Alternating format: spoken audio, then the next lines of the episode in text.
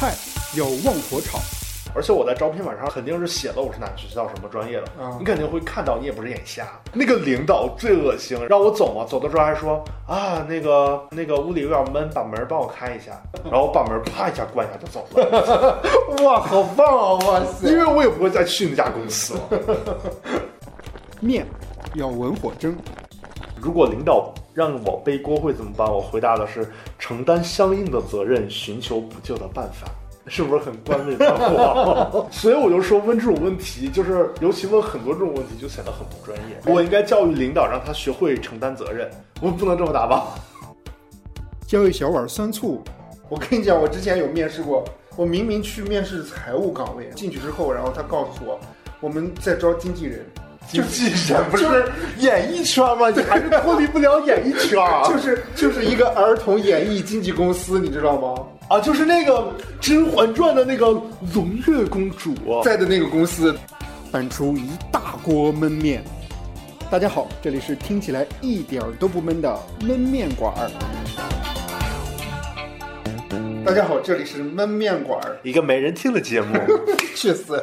最近我们焖面馆儿在招聘，呃，我们有请这位应聘者来介绍一下你自己。我叫常友，啊、我毕业于黑工程，学的是会计专业，但是我想来学做焖面。为什么想学焖面？嗯，因为我觉得咱们家的焖面做的特别好吃。你知道我们焖面馆的面是什么岗位吗？我都无所谓的，只要能来焖面馆就可以，给我一个基础的工资就可以，但是一定要交社保哦。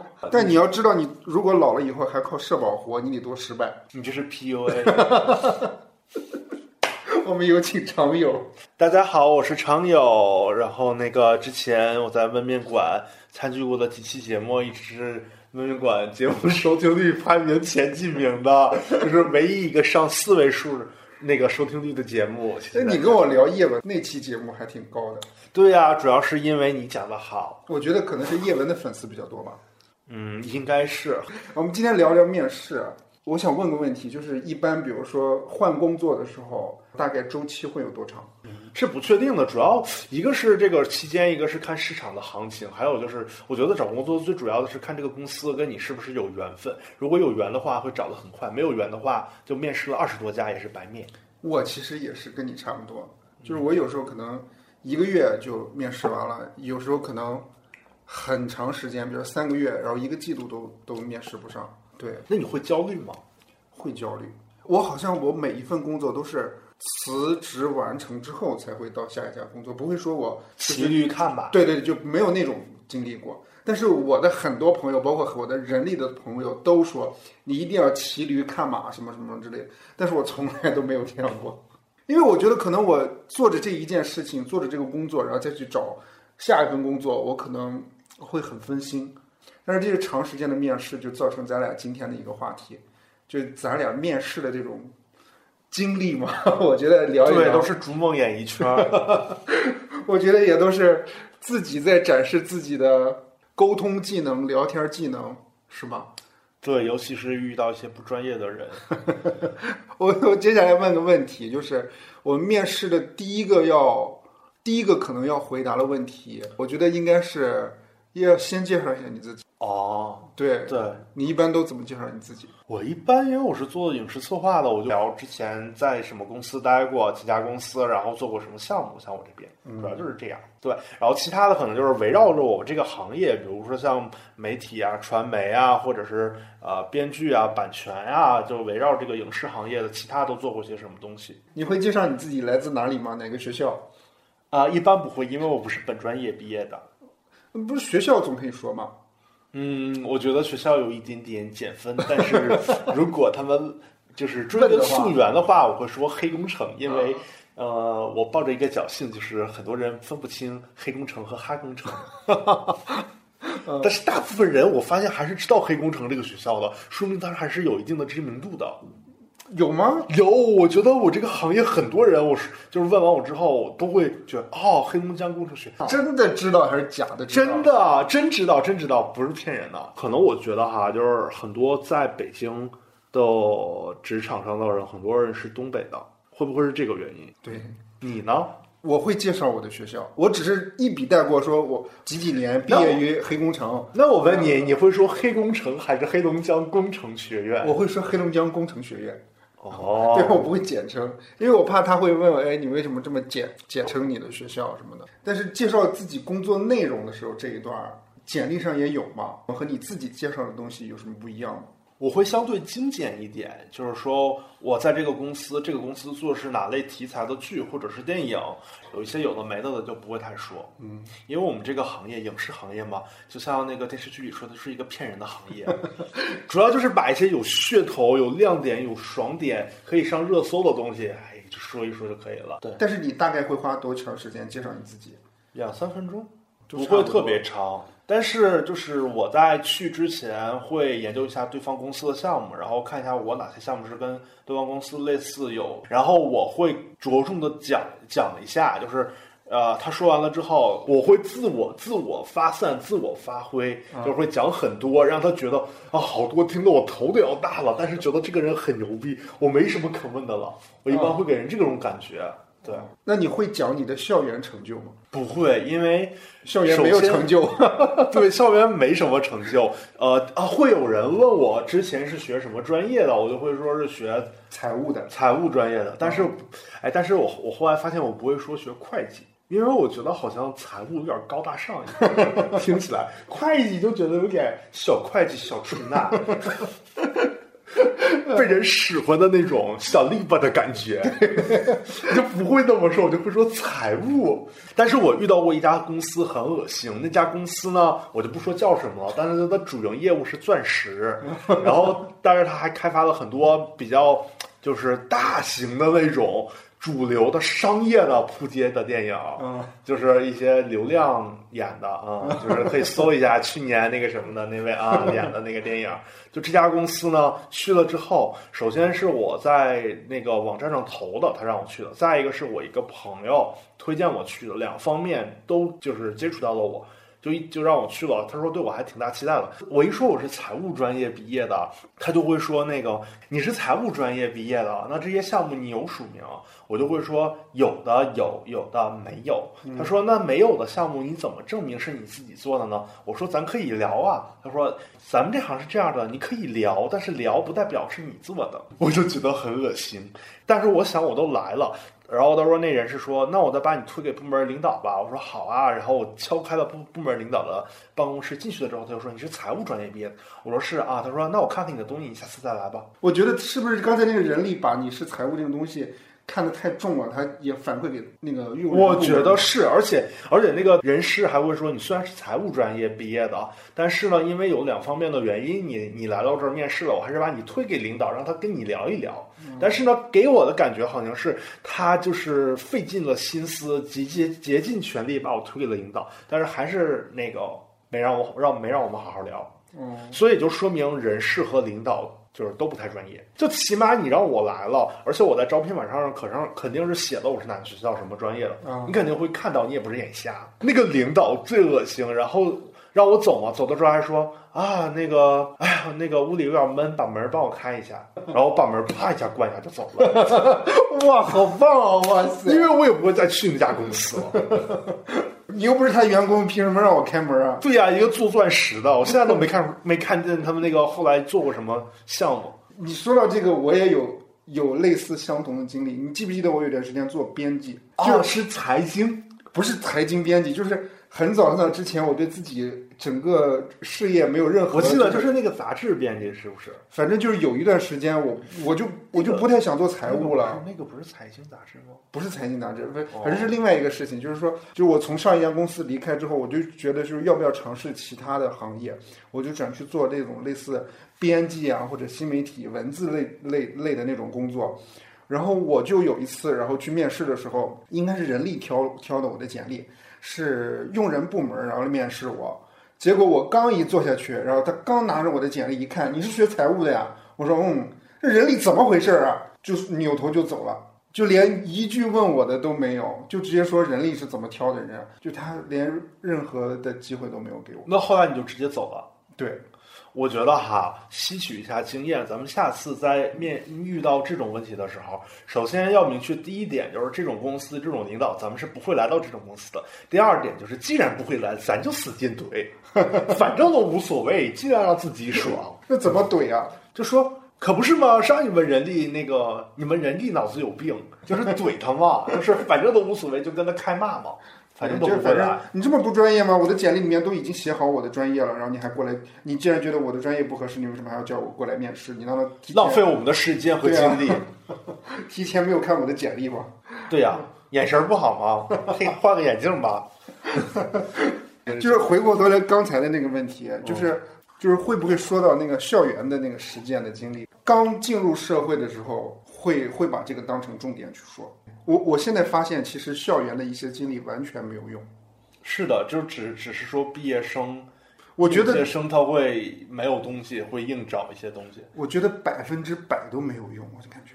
那你觉得他在大学里边就是找那些，呃，就是签约的那些学生，他们是看中他们什么点呢？你指的签约是指就是在就就在大学不是就在大学的时候就是签三方，那叫什么？就是你们在大学的时候，不是有各种公司去学校校园招聘吗？那就是应届生便宜。他那他会怎么挑呢？看长相？不一定看长相，他可能就是看一下什么，呃，就是就是沟通能力，对你的成绩、你的沟通能力、面试的那个东西就 OK 了。因为他其实没有什么选择的那个空间，我觉得很小。我觉得反倒是你在学校期间的一些实习经历会会很有用。比如说，你真的是做过类似的这种行业的这个某一个实习生岗位啊，是对这个会很有用。对，或者说你真的是有考出来某一项什么证书或者什么，对，就是很专业、很职业的那一种。其他的，我觉得真的完全没有用。你这么说，你觉不觉得大学四级、英语四级和计算机二级就是没有用？四级还稍微有点用，然后计算机二级是完全没有用，是因为我压根儿也不是和计算机相关的一个一个岗位啊。职业规划会问吗？会问，但是我们一般就会说啊，想更多做更多的项目，就说等于没说一样，或者说啊，有机会可以就是参与公司，就是可以写剧本啊什么的，因为公司会想用一些策划做一些啊便宜的劳动力写剧本什么的。我我我说句实在话，如果这个问题今天给到我的话，我有点不太知道怎么回答，我还是不知道怎么回答。我曾经有去一家公司面试的时候，他就问我说：“说你自己的目标或者职业规划是什么吗？”然后我直接说了：“我要当 CFO。”但你这个确实没法说，你怎么说呢？我想接触更多的财务报表，我想更精进我的财务技能，我想把 Excel 做得更好。我想把什么差异对照对得越快越好。嗯，那就好难回答这个问题。你这个比较难回答，我这个相对而言会，就是可以扯一下，但是也也没有什么具体的内容。还有人力会经常问的问题，你接受加班吗？其实他不会问我，因为我们这个行业默认会加班。因为影视行业是一个骗人且不稳定的行业，就是他项目在急的那个，比如说这个项目正在拍摄期的时候是没有时间观念的。你想在剧组的时候，哪有说那个什么六点七点下班，你加班到八点，人家半夜拍，你说我下到点了该睡觉了，那没有这个时间概念。就是比如说我们周五加班已经加到九十点下班了，刚上车，领导说啊，明天这是一集新剧本，明天在家把这批了吧。大翻白眼是吗？很变态吧？我我面试的时候也会问这种类似的问题。你能接受加班吗？然后你会怎么回答？我会说我不能接受长期加班，偶尔的加班我能接受，因为我就会跟他解释，我说如果长期的加班，一定是公司安排工作不合理。但是有一种情况，我不知道你有没有遇到过。比我举个例子，比如说你的报价是某一个价位，他会给你的薪酬是比你的价位高百分之二十到百分之五十左右。他会比跟你提，因为会加班儿。朋友没有遇到过主动提的，还我有一个朋友遇到了，瞎说，比如说他他想要的希望薪酬是一个月两万，然后公司公司说我们可以给你两万五，嗯，但是我们公司加班儿。我有去过一个公司面试，然后人家明确的告诉我说你能接受加班吗？我还是刚才那句话嘛，我不能长期加班。人家就就是感觉明显就脸就拉下来了，说啊，就长期加班都受不了吗？然后你这么年轻什么的。我说我说您也加班吗？他说我们都加呀。我 我我我当时我就不知道回答什么了。他的意思，他们加班是一种常态，他招聘就是来加班的，而且就是一般如果人力打电话，如果是周末给你打电话，一般或者说很晚很晚，工作日的很晚上给你打电话，说明这家公司也会经常加班。对，但一般我都会提前问他，我说咱们加班的程度是什么样的，会问一下。但是影视行业有一个很恶心的点，就是就是说它会有呃项目奖金，嗯，你们有项目奖金吗？没有项目奖金，我们的项目奖金就是他会说，比如说说虽然咱们加班很辛苦，但是咱们会有项目奖金。我一般就会问咱们什么时候给项目奖金，项目奖金怎么算？他就会说啊，咱们这个项目奖金啊是等这个剧播完。但是这个剧你想，比如说周期会很很会很长，可能会两年之后，两年之后都你都不知道会不会在这家公司了。这家公司还在不在了。对，就会很尴尬。然后我之前还有一家公司，他说你们的项目如果豆瓣评分在八分以上，会有项目奖金。哎，这标准太高了。就是明显是一个不懂行的人定的规则。但是还会问一个问题，就是说，比如说你单你现在单身吗？啊你会不会考虑结婚？什么时候打算生孩子？为什么会考虑这个？因为不是为什么会问这个问题？就是会看你会不会恋爱耽误工作，或者是结婚以后耽误工作。但是我发现女生会比较经常问，我被问到的次数不是很多。但是之前我和另外一个女生同时在面试一个职位的时候，我发现那个面试官问她了，但没没问我。他就问你是你你近期打算你有男朋友吗？你近期会打算结结婚吗吗？你会要孩子吗对，要孩子吗？哦他会问这个，但是对男生就没有这个问题了。会比较少一点。但是我曾经之前有面试过一个财务的岗位，然后人家看我没有结婚，嗯而且年龄又有点偏大，他会觉得我不稳定，他会觉得他他会直接问我说：“那你结婚了吗？然后怎么还没结婚？”然后他会直接就说说：“那我们觉得可能嗯这个年龄还没有结婚，我们觉得你不稳重。真的，下次咱们碰见这种公司，就是开始质疑咱们的时候，说明基本上都不会去了，就可劲儿撕逼吧。但是你不会觉得，如果他在面试你，或者面试了你两次以后的过程，呃，之后他会觉得对你的能力有一定的肯定，就不会太在意这些问题了。”嗯，对，就是如果他特别在意这个问题，说明他本身这个人就是在专业能力上的那个考察也不是特别专业。是，哎但是会问你别的问题吗？比如说。你你你能够接受承担压力什么之类吗？会抗压能力怎么样？可能会这么问。会比较少，一般就是他会问这种问题，我都会默认这个人不专业，为什么？因为我们其实聊更多是聊项目，如果我们对项目的品味和对内容的把控方向是一致的话，这些都不太是问题，因为还是那个点，就是我们默认这个行业会有压力，嗯，就不太会。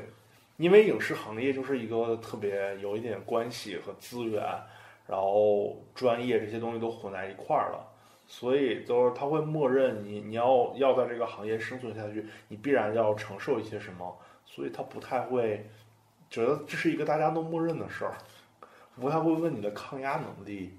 我自己的感受，如果他问出来这个问题，说明你这个岗位可能要承担很多很多的责任和风险。哦，对，所以他会着重去问这个问题，或者说有可能上一任或者说其他同事，就是就是就是因为抗压能力不是很好，所以他会很关注这一方面。之前有一家公司啊，嗯那个复呃出事之后，他给我发了一个问题列表，这里边罗列了二十个问题，其中有二十个，二十个问题，其中有一些问题就包括什么？如果领导让你背锅，你怎么办？如果你跟同事发生冲突，你怎么办？如果你让同事做什么事儿，同事不去承担这个责任，你怎么办？还会问，如果你有呃两个星期的休假时间，你会怎么安排？咱们一个一个来好不好？然后咱们我的我的问题，我的点就是说，我觉得是，就是他问这个问，就是单独会列一个表让回答这些问题，我会觉得跟本专业的呃内容匹关联不是特别强。它算是性格测试的一种吗？但我觉得就是这种问题，你可以问一两个，因为它都是类似的问题。对你问一两个就会明白是怎么样了。你就是很纠结于这种问题，你又不问主要内容的问题，就不太 OK。我觉得。那 OK，第一个问题，如果领导让你背锅，你怎么办？哎，我之前咋来的来着？我是是百度搜的。不会很冠冕堂皇吧？我忘了，我反正我答的都还挺得体的啊。我我我回答的是，就是如果领导让我背锅会怎么办？我回答的是承担相应的责任，寻求补救的办法，是不是很冠冕堂皇？然后那个还问什么？如果你手头有多项工作，你要怎么分配？我写的是先抓主要矛盾，再抓次要矛盾，从领导和领导协商好工作的顺序。我发现了，就问题问的扯，你答的也很扯。对，所以这种问题你就要扯着答，不可能给他实实实在在的答。所以这种问，所以我就说问这种问题，就是尤其问很多这种问题，就显得很不专业。就我应该教育领导，让他学会承担责任。我不能这么答吧？有一个问题是所有面试都会问的，就是上一份工作你为什么离职？对，你会怎么回答？很冠冕堂皇的回答一些问题，比如呢？嗯嗯，自己想要有什么更好的成长空间啊，然后自己什么。然后会拐到说，哎，我在上一家公司，嗯，觉得空间稍微小一点，但是，哎呦，我看到咱们公司的那个 简介，我就觉得啊，这不就是我梦想中的公司吗？我不会这么浮夸的，就类似这种感觉。对，但是我我一定也是把他说的冠冕堂皇一些。哦，对，就是其实真正的原因，要么是工资少啊，要么什么同事傻逼啊，领导傻逼这种。你知道我会怎么回答吗？你会怎么说？管理层变动。哎，客观原因跟我没关系，管理层变动，我们就走了。呃，我可能说是部门调整是吧？对，类似的感觉就是。哦，明白。但是说实话，就是能不能少一点这种，多一点真诚？你要是如果说项目的时候会真诚啊，我们在说具体讨论内容的时候，但是就是说离职这个问题，离职原因的这个问题，我之前有说过，就是我最开始的时候会说，比如说可能我不太适合甜宠剧，我觉得我更偏向什么题材。然后他就他会问反问你嫌弃甜宠剧吗？我就不知道怎么说了，所以我后来只能说管理层变动，我就懒得去在这些问题上就是转来转去，就很麻烦。哦，明白。然后你会或者说上一个公司制片人领导很傻叉，然后他就他他肯定会不好，这么这种回答肯定不好啊。不，我就想讨论的是为什么会觉得这种问题就就这么回答不好？可是它是事实啊。他就会觉得你这个人，你嫌弃别的公司，那你来我们这儿，你也会嫌弃别人，你就是一个嫌弃体制的人。可是我如果真的是受不了，我才会走啊。而且就是他会觉得你抹黑了上一家公司，就是你对上一家公司没有一个端正的态度。你来到我们这儿也有可能有类似的情况，就是你这个人有点事事儿的。所以就是回答一个冠冕堂皇的客观原因，不是我主主观造成的就可以了。那所有人的离职原因不都是这些了吗？嗯，对呀，对呀。那大家就是发现不了任何问题啊。那我再问一个问题，比如说你跟上一家公司申请离职申请的时候，你会怎么说？也会很冠冕堂皇吧？其实我没太面临过这种。一般都是我们蹭蹭，哎，我们就是想走，但是我们又不提，我们就使劲跟领导掰头掰头掰头不下去了，哎，让他给我们赔偿金。不，但是我觉得我不太会主动，就是说我直接就走了，除非说我已经找好下家了，或者我怎么样，但是我不会特别明确的主动离职。明白。但是你工作了这么多年，你不会觉得哪家公司都会有各种各样的问题？就是之前有一位美伟人叫启超说过，从就是换工作就是从一个坑跳到另一个坑。对，我是说过这种话。对啊，就你不觉得换工作其实不存在说我跟某一个家公司的领导或者同事的关系就会很理想化？其实都是每家公司有各种各样的人际关系问题。嗯，那以后我如果我们面到这种面临到这种问题，就一样的回答，一样的冠冕堂皇就好了。对。就是面试的时候，人力的哪一些问题你还有印象？就觉得特别特殊的人力的问题。我举个例子，他可能会问我说：“你平时休息的时候都做些什么？”洗漱、睡觉、上厕所、吃饭、看电视。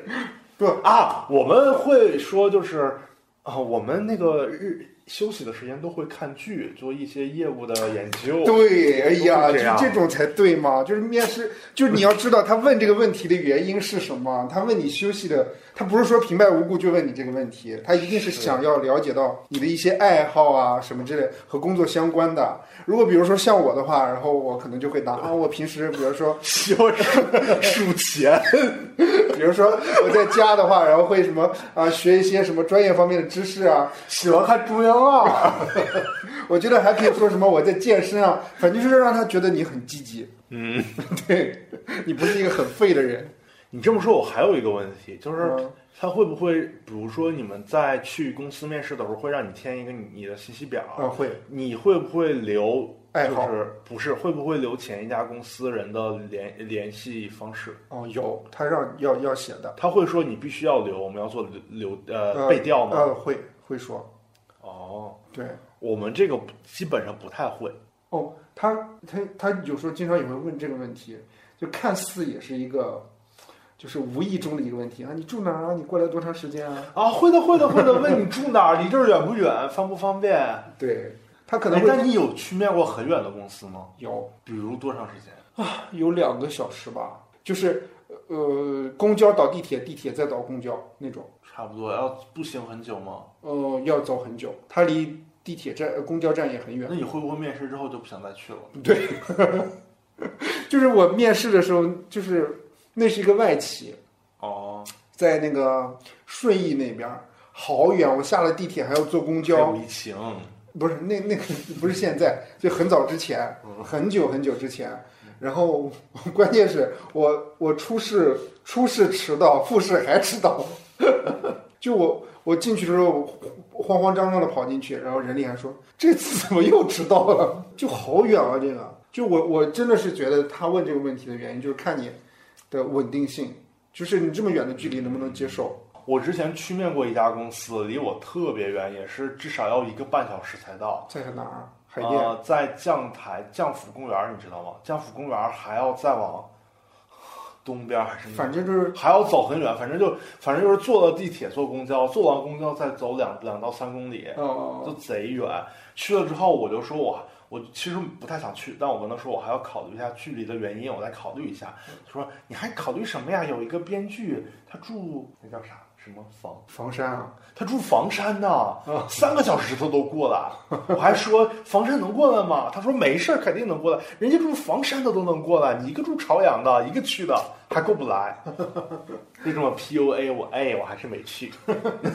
还会问什么问题？你觉得？你会呃之前打印好简历吗？哦，会，呃，不是，是这样。如果他要求我面试的时候要打简历，我会打。如果他没有提前跟我说，我去面试的时候我就不打简历。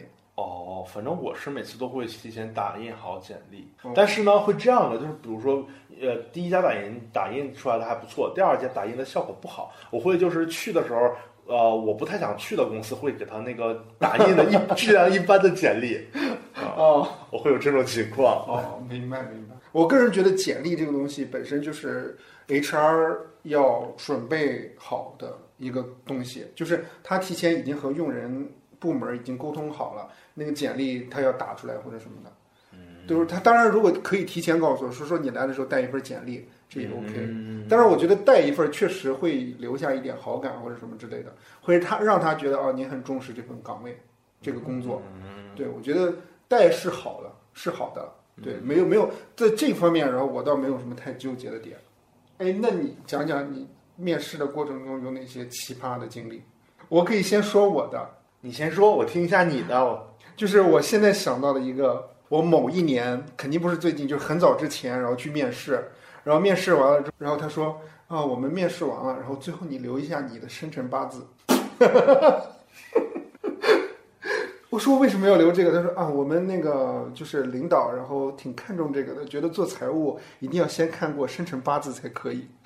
当然，有的时候会问星座，星座我觉得也是正常范围、范畴的吗？但是看生辰八字这个，我真的觉得还挺挺让我大跌眼镜儿。那倒是。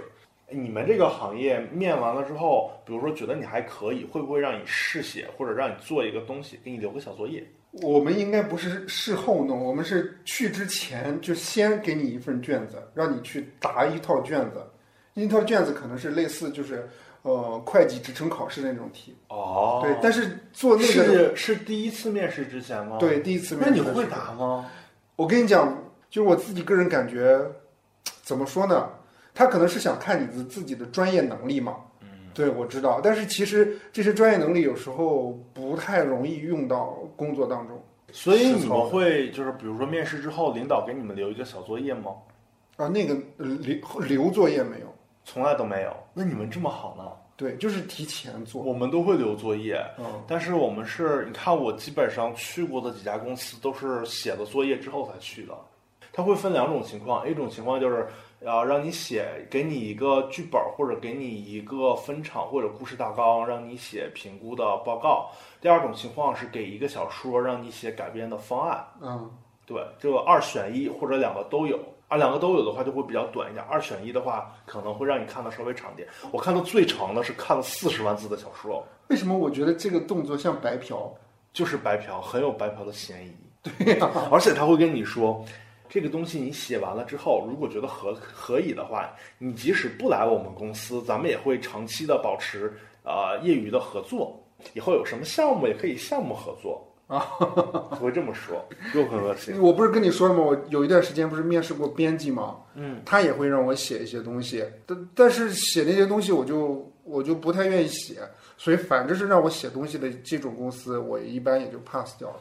我还面呃遇到过一家公司，然后那家公司是做艺人经纪的一家某个大型艺人经纪公司，嗯，然后那个面完了之后，我还说那个你不用，我没说要写，我说你不用看一下我之前写的东西，可以作为参考。他说不用，你不做过撰稿吗？文笔应该不错。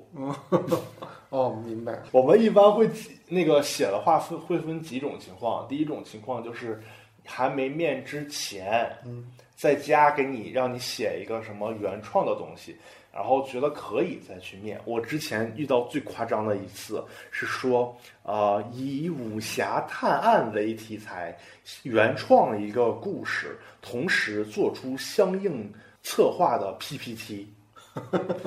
我就直接没雷他，很扯呀！这是原创一个，还要调 PPT。我我也曾经投过一个简历，然后投过去之后，他直接给我回了一个信息，他说，呃，就是呃，你的简历通过初筛了，然后请你简单叙述一下，然后我们这个行业主要的财务风险有哪些？就是很麻烦是吗？不是很麻烦，就就觉得不太舒服。你可以面试的时候问。对，哦，对他为什么要现在就让我写一篇文章发过去？但是你们有初试就是笔试的环节吗？就是刚才我说的那个，哦，，对，但但是不是我？我是指去公司笔试。就就是去公司笔试，哦，对，就坐在那儿答题。我遇到过两次，诶，呃，大概两次有去公司笔试的环节。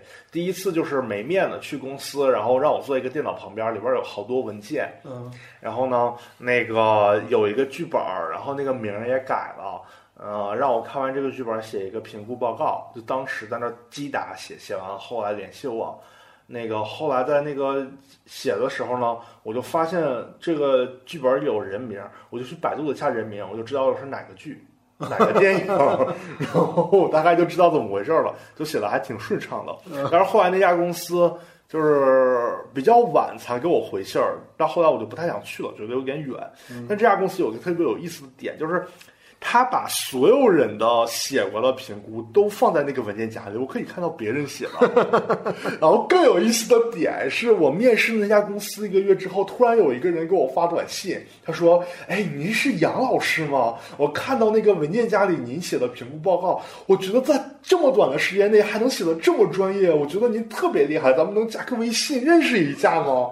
我认识了一个迷妹，收获了一个迷妹，然后呢，然后就加了微信，就没什么联系了。他就再也没有联系过你，没他也没什么联系，就加了一个微信，所以他是纯迷妹，纯被我那份儿评估报告所打动 哇塞，被你的才华打动。哦。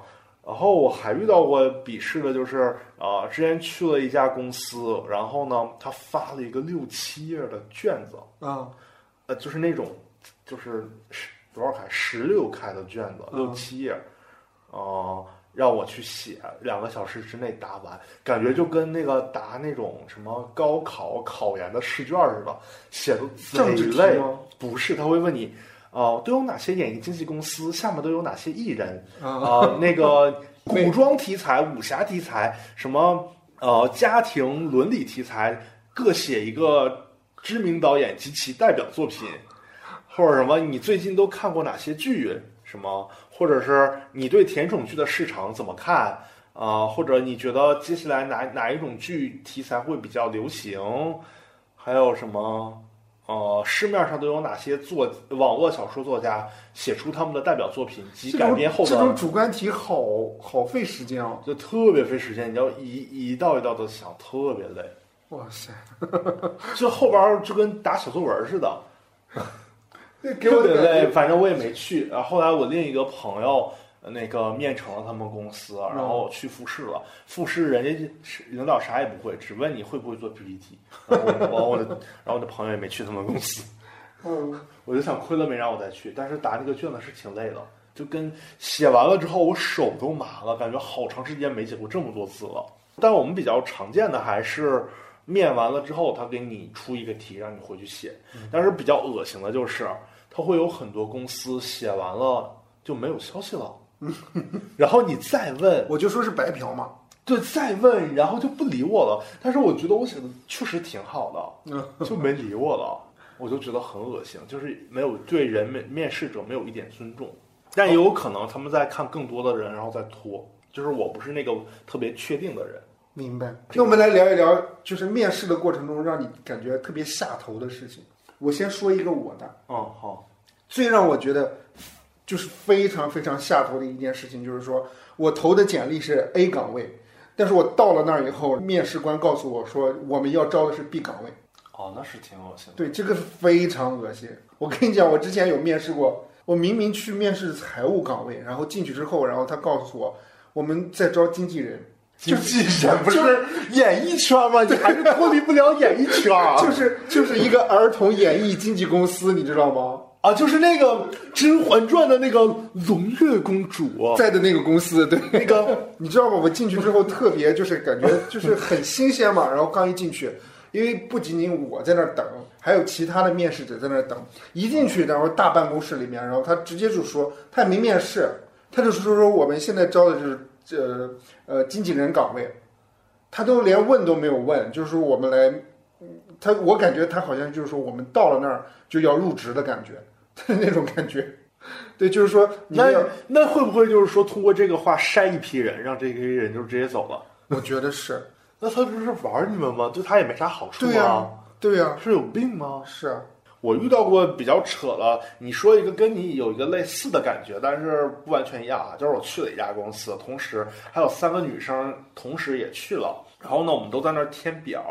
然后我在表填表的时候，我明明写的是策划岗位，嗯，他那个人事就把我说面了面那个制片人，但是那个进去了之后，我跟制片人聊了二十多分钟，他说他突然问我一个问题，说你之前是做影视内容的，你怎么又想到做制片助理了呢？我说我是面策划的，不是面制片助理的。他说啊，是吗？那可能是我们人事搞错了哈。然后他就接了一个电话，接完电话他就出去了，然后我就在那个办公室里等，等了二十分钟都没有人理我，然后我就出去找那个制片人，我发现那个制片人去了另一个办公室跟人家谈业务了，然后我就去找人事，然后人事说我不是人事，我只不过是接待的，然后我就懵逼了。然后我就说：“你们公司有正经招人的吗？”然后就把我带到了另一个招策划岗位的制片人那儿，就聊了一会儿，就聊的还挺开心的。最后反正也没去上，但是保持了一个良好的沟通吧。但是那个之前的那个事儿，我觉得挺恶心的。是挺下头的，是吗？嗯，对。还有一个比较下头的一件事儿，挺逗的，是我最近发生的一件事儿。讲讲，就我去一家公司，因为那个年过年之前没什么公司招聘，但是呢，那家公司也没听过。但是我看他们那个公司有一个编剧是之前写过某些大网剧的，嗯，我就想，哎，他招编剧的，我去那儿起码跟编剧聊一聊也挺开心的。如果去的话，可以兼职做，我是这么想的。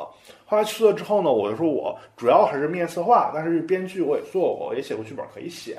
然后呢，就跟那个领导在那儿聊聊了能有一个半小时，聊得特别开心。嗯，后来那个他就可能在聊的期间，他就给领导给老板发微信，那领导老板就进来了，然后老板就看了一下我简历，他就说啊，挺好的呀。他说啊，给你留个作业，你能可以写吗？我说可以啊，那个主要是写什么东西呢？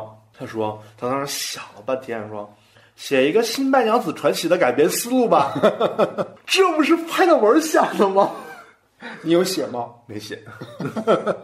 但是我真想了，嗯我想的是把法海和小青搞一个 CP，我真的有想，但是我觉得这个东西肯定也过不了，就不浪费时间写了。嗯，你刚才说了，还有一点嘛，就是还有一种下头行为，就是说你已经到那儿了，但是因为对方公司的原因，你等了很久，要么是人力迟到，要么是面试者迟到，这种行为还挺下头的。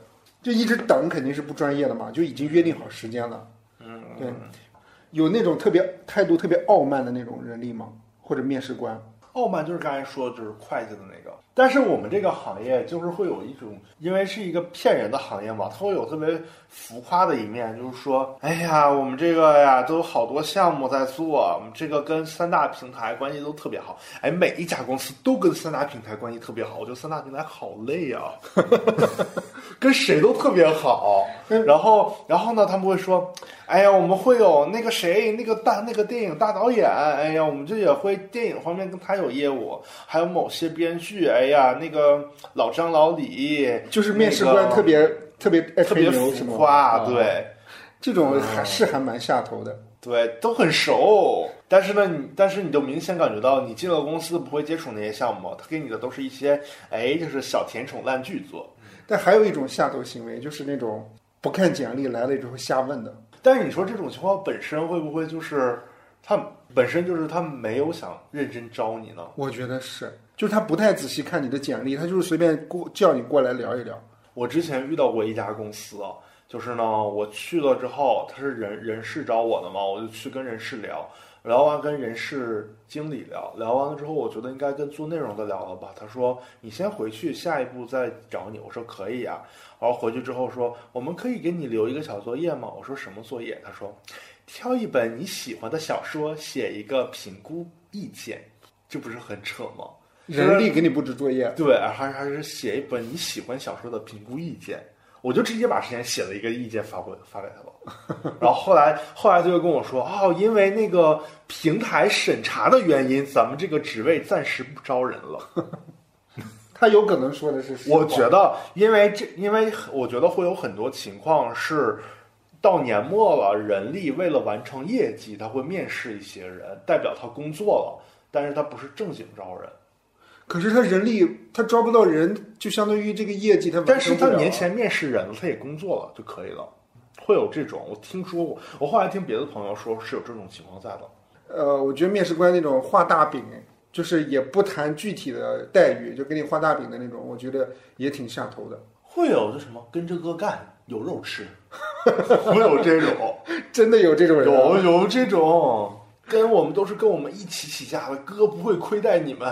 哎，那你会有遇到过那种情况吗？就是去了那儿之后，发现哦自己被骗了。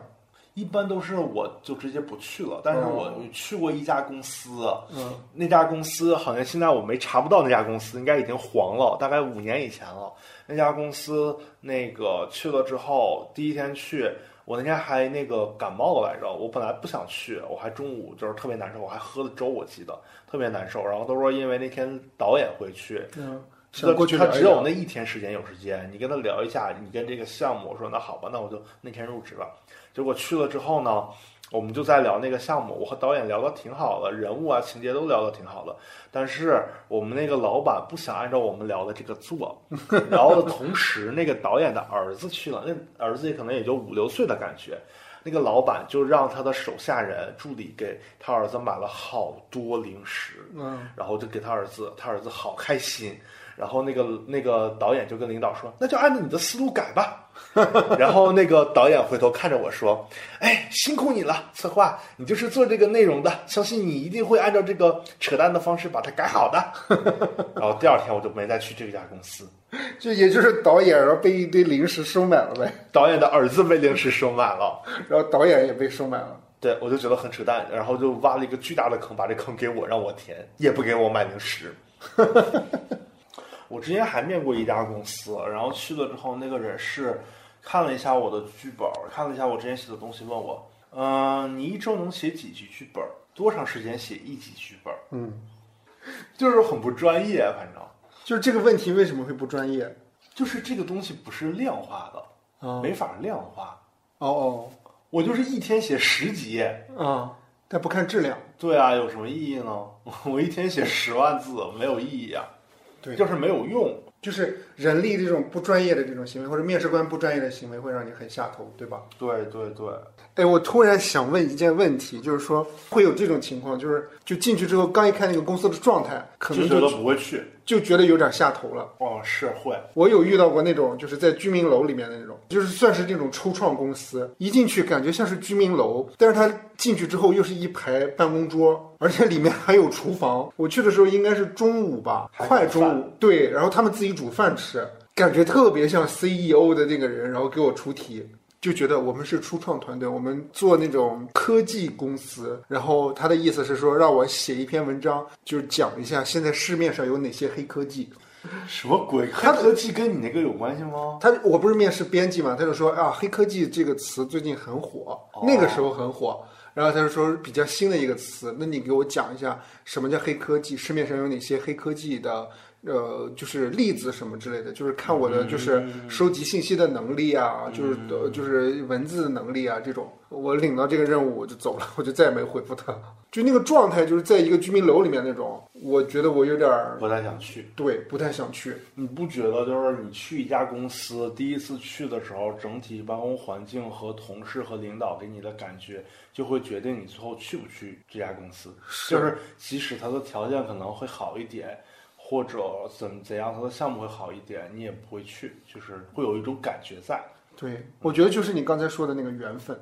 哦，我跟你讲一下，我曾经有过那种，它也不叫奇葩，嗯是因为我我的面试经历比较丰富一点，因为我涉及到很多不同的不同的行业，对，因为因为我是做财务的嘛，所以我可能会涉及到所有类似的这种，只要招会计，我可能就都会去，而且我还经历过就是不不做财务的那个阶段嘛，我做编辑嘛，我曾经面试过一个公司，也不叫公司，就是一个网红书店的店长，我好像知道是哪个网红书店了。对，就那么几个嘛，就那么一个嘛，好多呢，好不好？是吗？对，反正就是那个时候，就是 在微博上看到，嗯，嗯，招聘了，就是他他发招聘，然后我就给他发邮件过去了，就约我过来面试，我还加了那个人的微信，还有那个人电话。那个当时就在书店里面面试，聊了聊嘛，大概聊了聊。呃，他他问我一个问题，他就说说，呃，那你的阅读量怎么样？我说阅读量一般，没有特别多。然后他就说，哎呀，那我嗯这个就不行了。他可能是书店那个专业，他需要你有这方面的储备。可能是，我们也会问，就是你阅片量怎么样？看过多少部？看过多少剧本？那这种东西就很虚。我说我看过一万个，有什么用呢？因为他跟我说说，哎，我觉得你还挺适合当店长的，但是阅读量不高就，就我们这儿就没有办法要。阅读量不高，但是你还会给店给别人普及读书的知识吗？我不知道哎，就是难道不是应该把书卖好是最重要的吗？对啊，这是需要读万卷书吗？你可以说，你可以这么说，你可以说，虽然我读的那个不够充分，但是可以来店里每天沉浸在阅读的海洋。不可能啦！你当店长怎么可能天天读书啊？你肯定是想办法把店里运营的更好啊。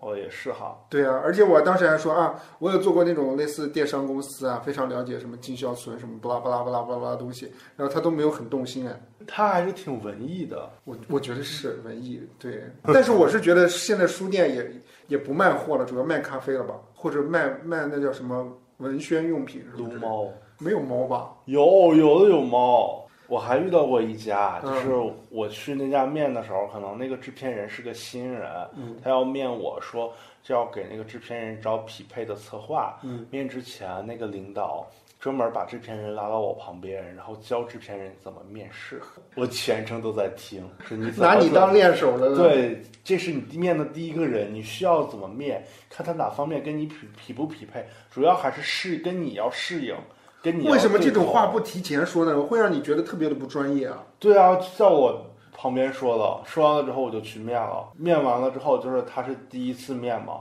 嗯，我就我就一点都不紧张，反正最后也没去，我就觉得那公司也挺扯的。就是你面试的时候会有明星跟你面试吗？没有啊，没有。我有，来讲一讲，对啊，我们俩聊过呀。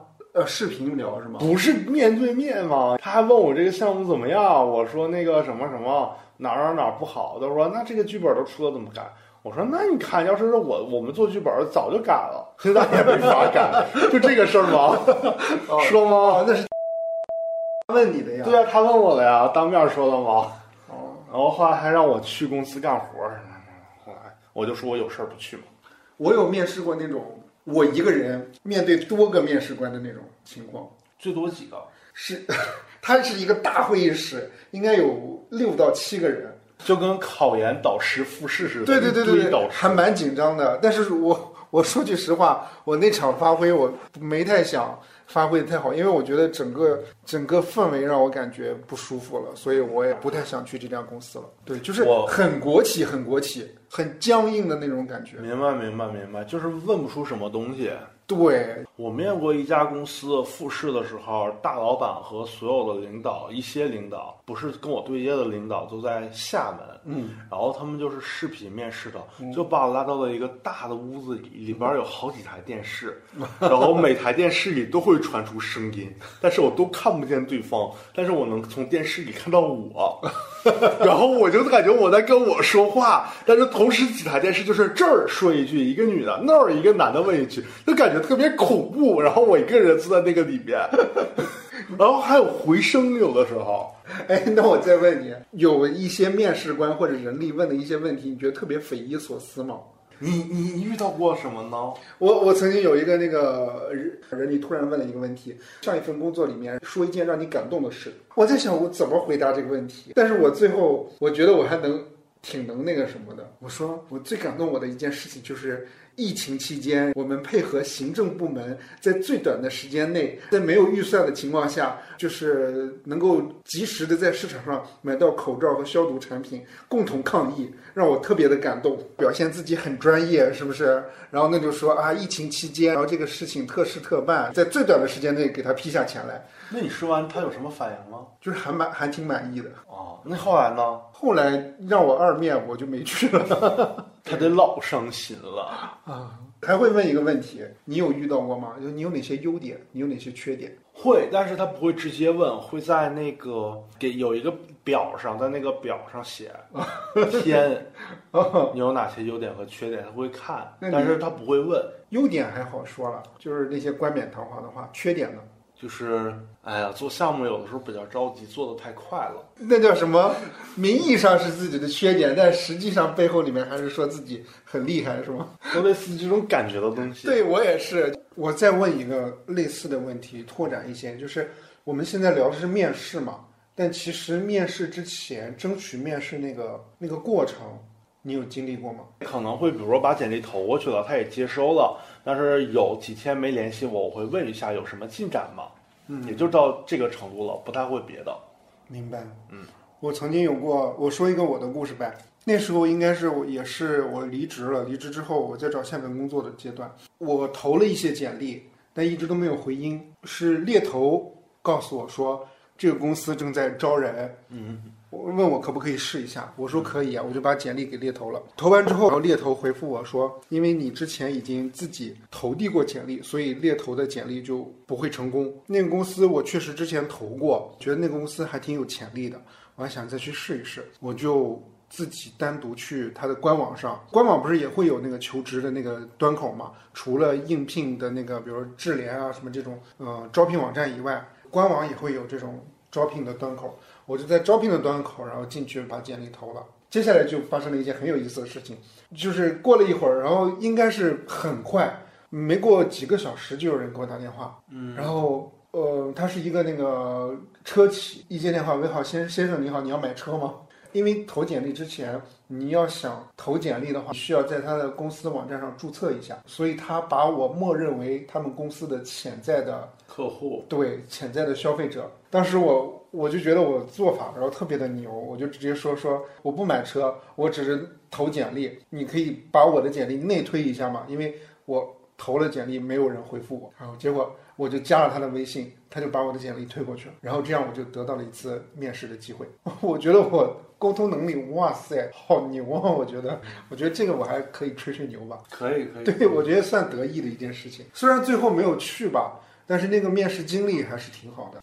还有一个问题，或者是人力，或者是面试者，经常会在聊天的过程的末尾我会问的问题啊，就是你有什么问题想问我们的？其实还是偏我这个工作的内容，就说我这个职位嗯都会负，比如说我之前会负责哪些方面的工作，那我接下来主要会负责哪些方面的工作。嗯然后我还想了解一下公司的整体的架构，看一下公司这个大的格局状况是怎么样的，嗯就是也看一下公司怎么发展，然后就是看一看呃接下来会做什么样的项目，是不是匹配。哎，我告诉你大概就这些吧。对，那我告诉你我一个一个万能的公式呗，嗯，就是他如果想问你说呃你有什么想问我的，你就把他刚才问你的再问他一遍。哦，对就是你如果突然想不起来的话，还是要聊一下。就比如说他刚才问你说说。离职的原因呃，不不不，他他比如说他刚才问你说啊，你在上一家公司主要都负责做什么呀？那你接下来就是说，在这家公司对这这家公司的话，这个岗位主要都负责什么哪些特殊点吗？但是其中我觉得还有一点就是一定要，如果对方没有提，自己也一定要主动提的，就是薪资待遇的问题。啊，会的会的。对这个，我觉得你想要多少钱，你一定要明确表示出来。如果你觉得和你的就是没有到你的底线，那你就明确的告诉他说，那我的底线就是这个。当然，你也可以试探他的底线，说我想问一下咱们的最高能给多少？对他回答了之后，你不要立刻的回复他，你就说那我再想一想，想完之后对比之后，然后再去跟他说。嗯，对，我觉得这个还蛮明智的一点，我觉得这是一个小技巧吧。面试了这么多，有没有什么收获？走心了啊，走心了。我觉得收获就是，嗯，就是你无形中会有很多自己的套话，所以每次在跟别人聊的时候，有时候不用过心，就会说出很丰富、很精彩，让对方觉得惊艳的内容。这是我最大的收获。就很多时候有一些面试公司看一下就觉得没什么可准备的，就去随便说说吧，人家就觉得你很优秀，嗯，这都很烦。哎，我我曾经听到过这样一种观点，就是说面试也是一种认识自己的过程。就是有一些问题，其实有时候可能大部分问题经常是能够遇到过的，但有一些问题就突然之中就是你之前没有想到过的。就是有些问题你自己当时都没有想到说，啊，这个东西背后是什么原因？我为什么要这么做？我思考一下。你这么说其实是有收获的。你比如说，我在跟某一个人、某一家面试的时候聊某一个剧，听他们的观点，我就变成了我的观点。你下一次跟别的公司说，人就会觉得你很厉害。哎，但是我想问接下来一个问题，就是说你面试完了，然后人力会跟你说，或者说面试官会跟你说，行吧，回去等消息吧。那这段期间，或者说等了一段时间之后没有消息，你会怎么办？分两种情况，一种是这个公司嗯没有那么想去，可能就不联系了，或者顶多就问一下有什么进展。要是想去的话，可能就是会频繁的隔两三天问一下，对嗯就大概这样了。我一般就是也跟你一样，就是如果比如说对这家公司没兴趣的，那我也就不问了。嗯，对，如果就是确实有兴趣的，会在很长一段时间没消息之后，我会主动给人力啊，或者说面试官打电话，我想知道，嗯，是有结果了吗？还是说我被 pass 掉了？我想知道具体原因是什么。然后我也想知道我在哪些方面有欠缺。但是我曾经被一家公司拖过，就是比如说圣诞节左右面的，十二月二十多号面完了之后，他说元旦有结果，元旦我问他说，那个再过十天，然后再过十天再问，变成过年，过年再问就没消息了。嗯为什么？因为因为我跟你不一样的是，很多情况下公司让我们写东西，我写了五六千字是付出一定代价的，所以我就一定要问。哦哦，明白明白。就是我起码说你你你你给我个理由，为什么不去？我对得起我写的东西，我是这个思路。我们聊了这么多，然后会有哪些方法论可以给到别人建议的吗？最大的建议就是找工作其实是一个很看缘分的事儿，就是有的时候你想去这家公司，他会他不一定会要你；你不想去这家公司，他反而会追着你让你去。然后呢，你可能会为钱考虑，就是很长时间没工作了，是不是给他报一个价，他接受的话，是否要去？就会有很多不同时机会面临不同的问题。但我觉得最终都是要在一个关键的时间点，会遇到一个你喜欢的公司，然后呃，领导啊、同事也会比较匹配，起码入职之前会觉得比较匹配。这点还是挺重要的，就是一个缘分吧，就像找对象、相亲似的，它是一个眼缘儿。明白。嗯，这样我们可能像呃同学，就每个上学的时候，每个班级会有三四十个人，但是可能最后就是过了多少年工作以后，熟悉的就那么两三个人，可能就是因为就是性格比较投机，嗯，就是找工作其实也是这样的，就很多时候是一种缘分，这种缘分就是冥冥之中的，说不清楚，所以没有什么建议。那我可以这么讲吗？就是说，因为有这个缘分的问题，所以你在找工作期间有一个很长时间的面试过程，比如说一个月还没有找到合适的，两个月还没有找到合适的，那是不是因为有这个缘分？那我是不是就不应该有焦虑的感觉？是这样的，这个东西呢，你是要站在微观还还还是宏观的角度来看？哇塞，你站在微观的角度来看，比如说找了一个月工作了，你就是找不到合适的，这个这这一个多月到两个月的时间也没有收入，就会觉得很委屈，就会很难受，这是一个正常的情绪。就对像别人扇了你两个嘴巴子，你就会疼，这是一个正常的生理反应，就是只能接受这个反应。但是呢，同时你也要以长期宏观的角度来看，那他以后必定肯定会找到一个工作，那找到这个工作肯定是跟你匹配的，那也就没有什么可闹心的了。但是这个呢，就是站在不同的角度，你自己的心理状况是什么样来决定就行。但是我还是那句话，你只是从一个坑儿跳到另外一个坑里。嗯，对，就是不要过度乐观，也不要过度悲观，保持一个平和的心态去应付世间的小人。哎呦，我们为了挣一点工资真的是不容易啊！对，今天面对面聊，感觉怎么样？感觉有点微醺，微醺主要是因为因为我们一直在喝那个 real 鸡尾酒。那我们今天的节目就到这儿呗，我真的没什么好聊的了，我觉得聊差不多了，我也觉得，拜拜。拜拜。